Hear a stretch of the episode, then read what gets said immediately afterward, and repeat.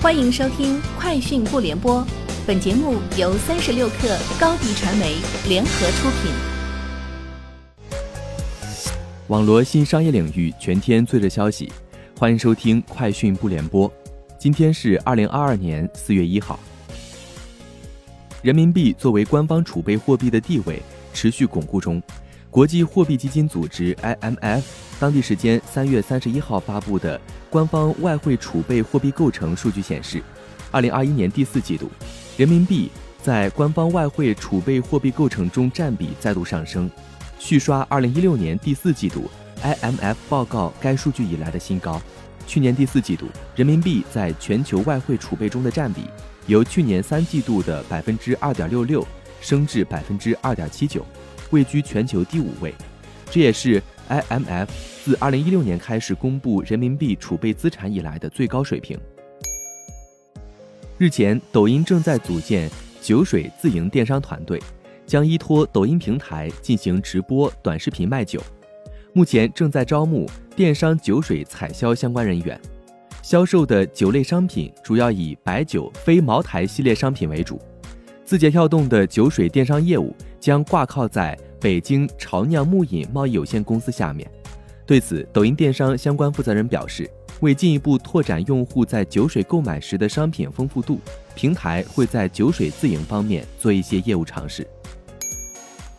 维沃移动通信有限公司自动驾驶方法车载装置、移动装置和车载电子设备专利公布，摘要显示。本申请属于通信技术领域，在车载电子设备和移动终端之间处于连接状态的情况下，接收移动终端发送的第一信息控制车载电子设备进行自动驾驶。其中，第一信息包括第一驾驶环境信息和第一驾驶信息至少一项。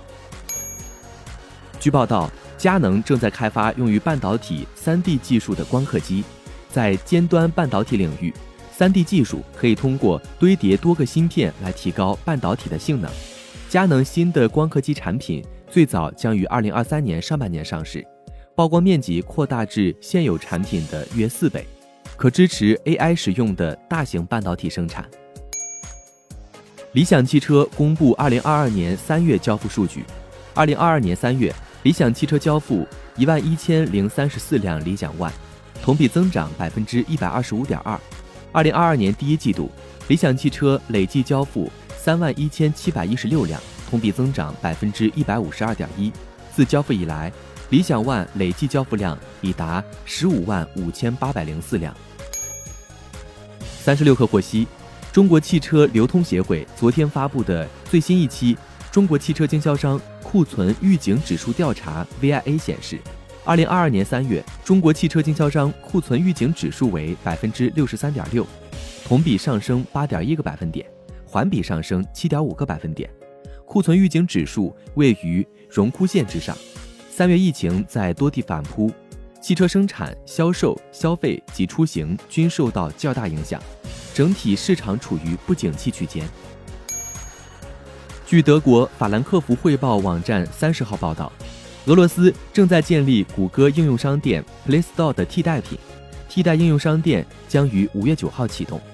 每年俄罗斯都会在这个全国性节日里庆祝二战胜利。这个名为 Nash Store 的应用商店可以使用俄罗斯银行卡支付，能够规避俄罗斯受到的制裁。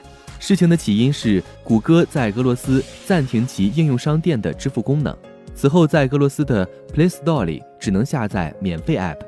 用户选择受到限制。以上就是今天节目的全部内容，明天见。